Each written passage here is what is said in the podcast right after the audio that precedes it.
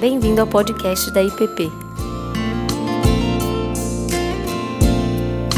A mensagem que você está prestes a ouvir foi ministrada pelo pastor Tiago Tomé.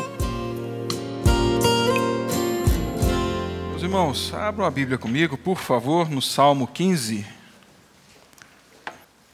Quem, Senhor, habitará no teu tabernáculo? Quem há de morar no teu santo monte?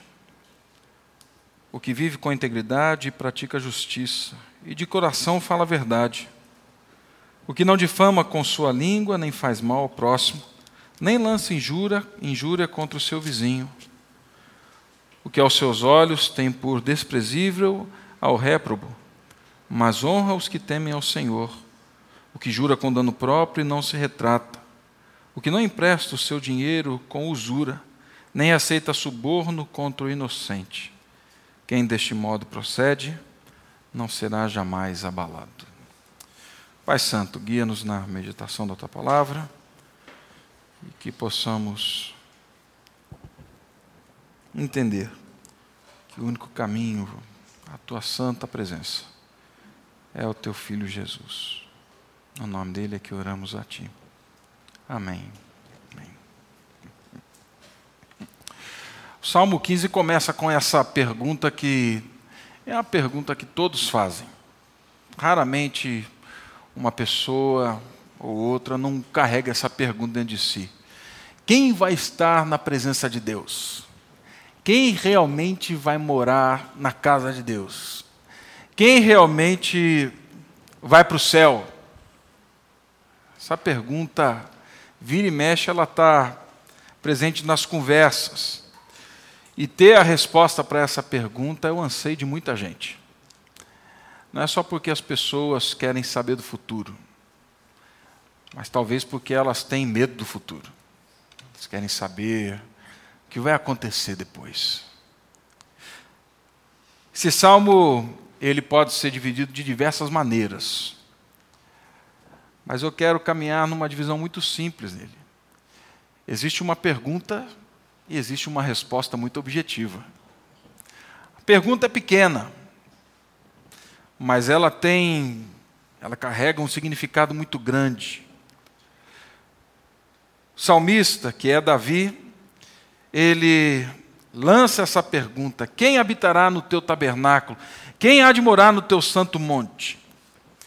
Dentro desse paralelismo da poesia hebraica, nós vemos aqui que Davi aponta para uma única realidade. Tabernáculo e o Santo Monte, o Monte Sião, eles são sombras de uma realidade celestial. Não diz respeito só a uma tenda e só um monte. Ele está falando da presença de Deus. Ele está falando de algo muito maior.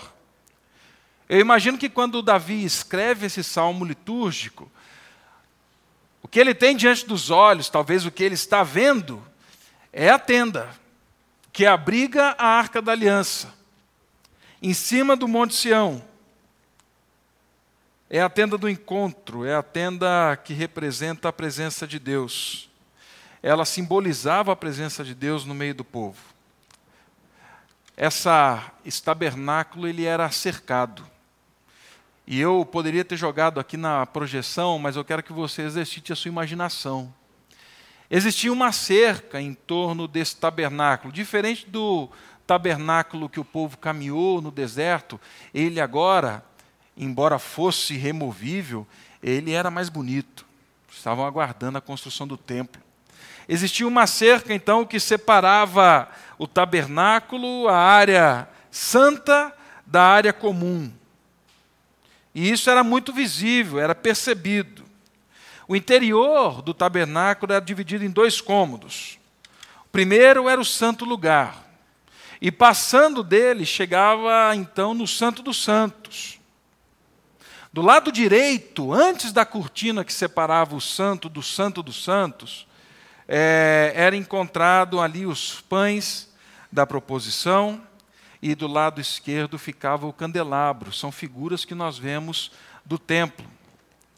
Essa cortina que dividia o santo lugar do Santo dos Santos, que ficava na frente do altar, ela era toda Como é que é o nome, gente? Quando você faz a costura assim, que fica tudo bonitinho.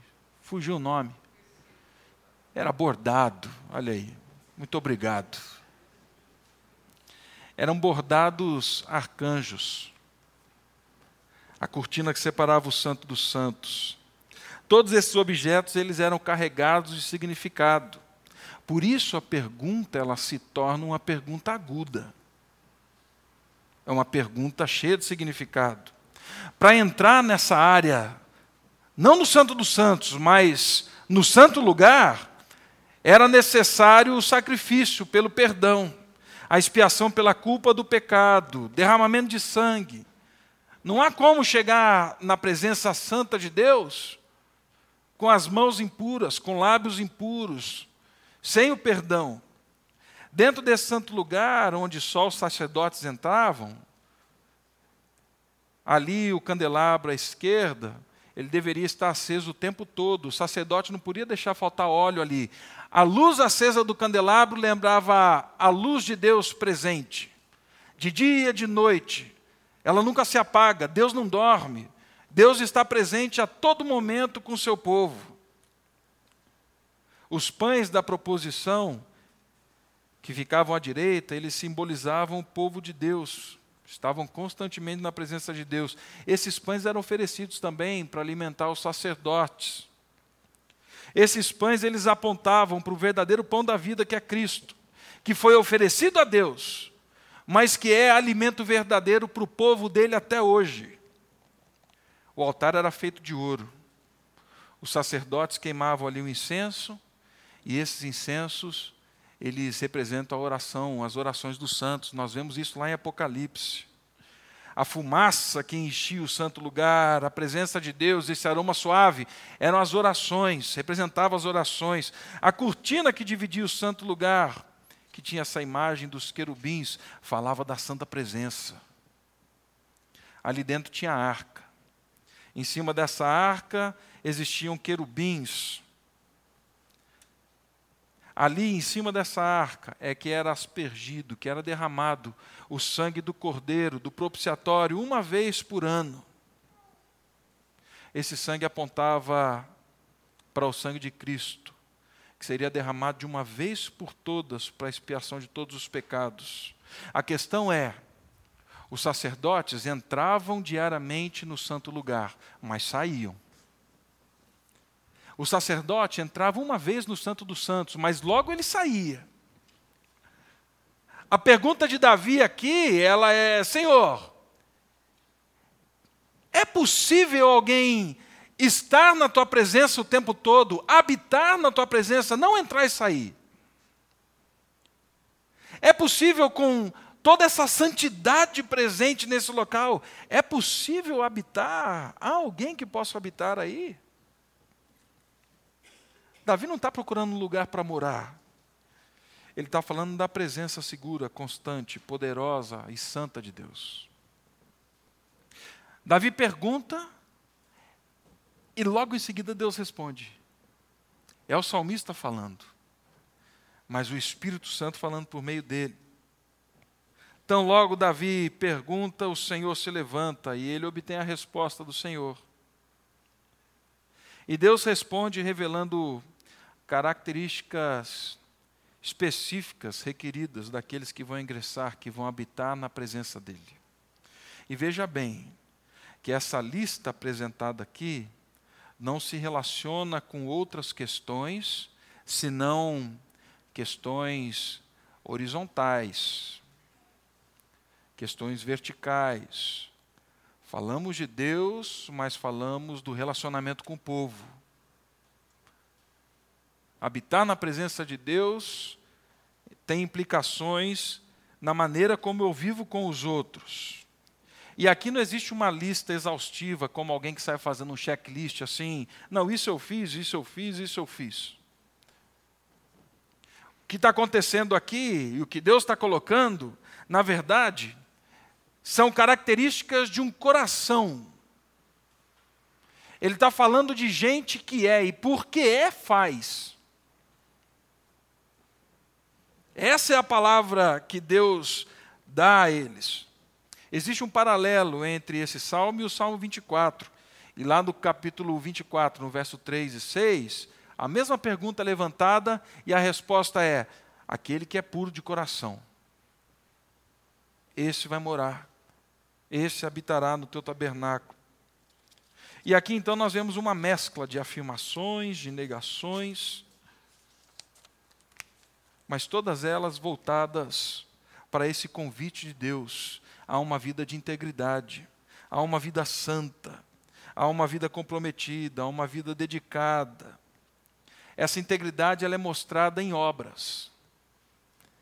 Ela é mostrada na maneira, como eu disse, como as pessoas vivem.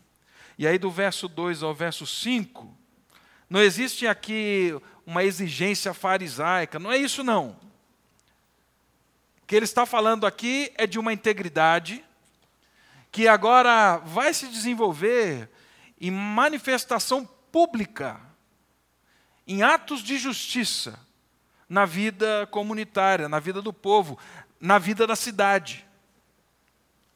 Aí ele fala então no verso 3, para mim e para você, em questões muito práticas.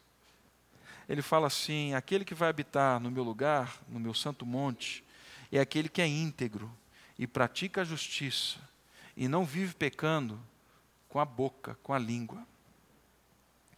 O que de coração fala a verdade e que nenhum mal faz ao seu semelhante, um paralelismo da poesia judaica. Ele vai complementando. Que não usa a língua para difamar e não lança calúnia contra o seu próximo. Difamação e calúnia.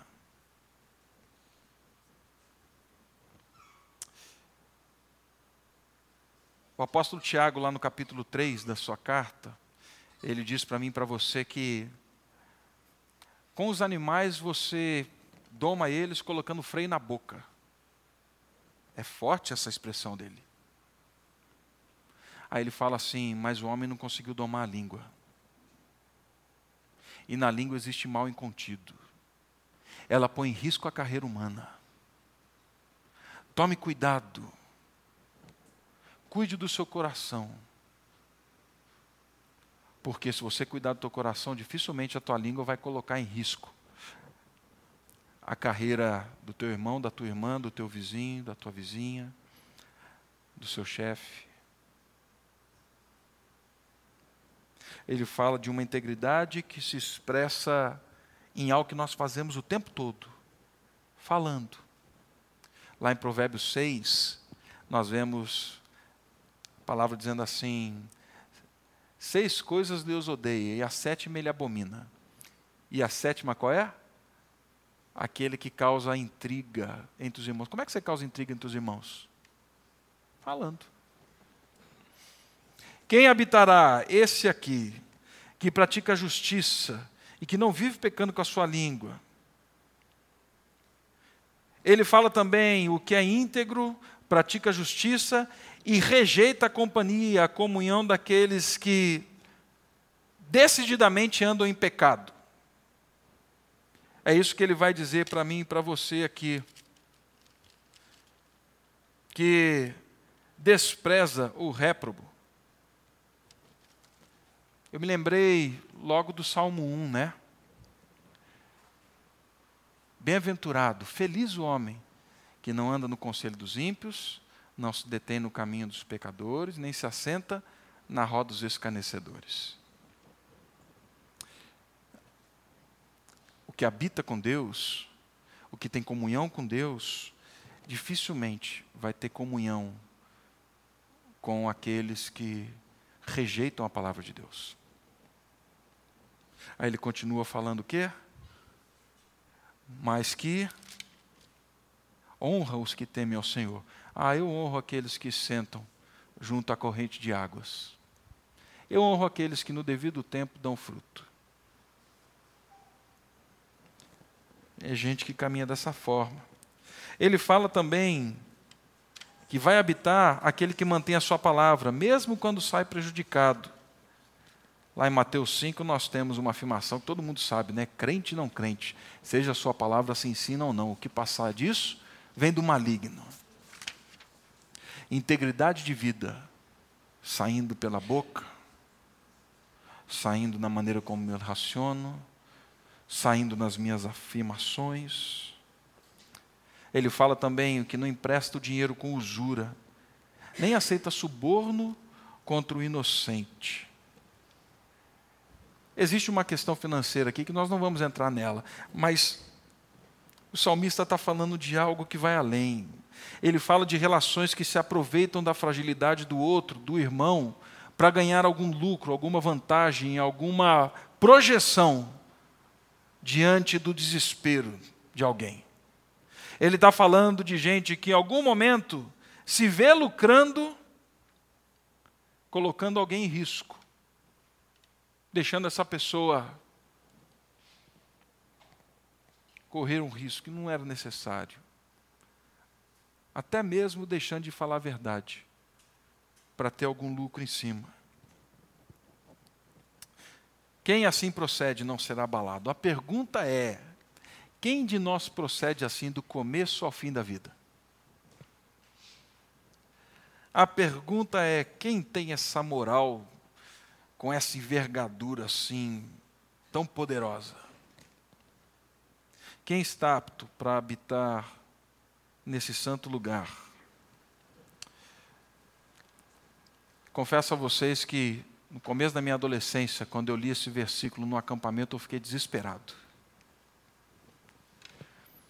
Eu fiquei desesperado porque o salmo que eu tinha lido antes, Salmo 14 diz assim: Não há ninguém bom, não há ninguém que faça o bem, não há um sequer que faça o bem.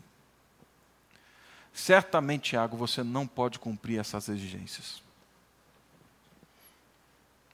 Mas ao mesmo tempo me foi dito, naquele dia, que um, e somente um,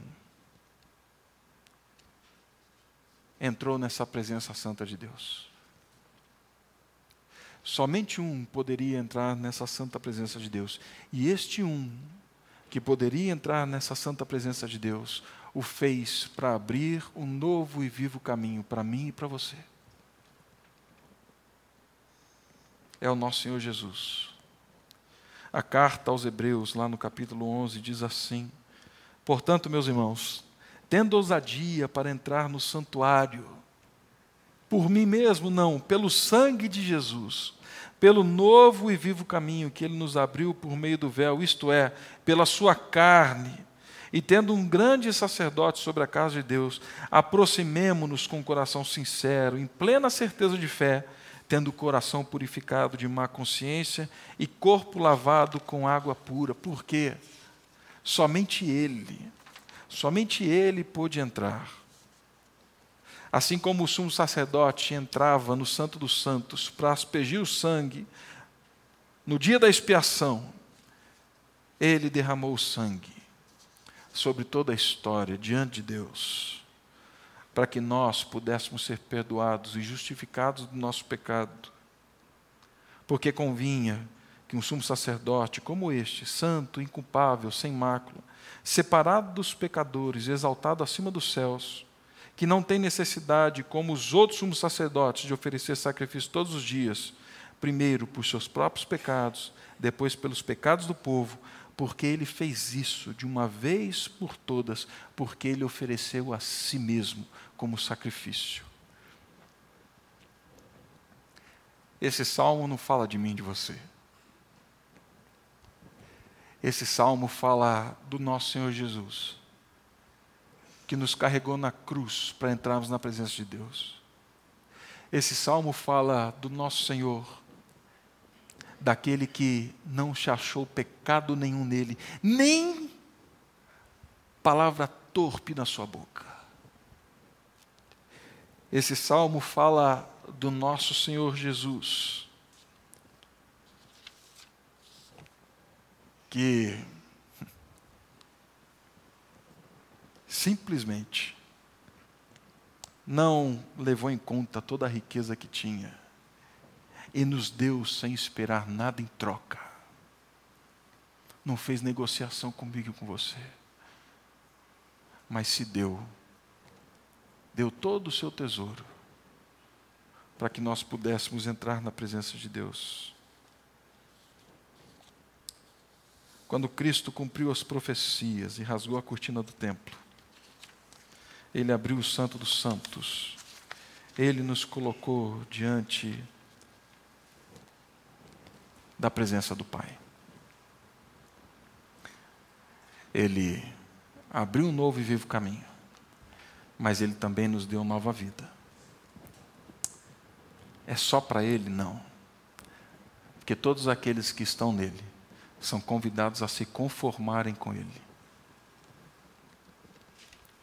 Assim, podemos dizer então: habitaremos, habitamos na presença do nosso Deus. Por nós, de jeito nenhum o fazemos porque Cristo, o nosso sumo sacerdote, ele foi íntegro.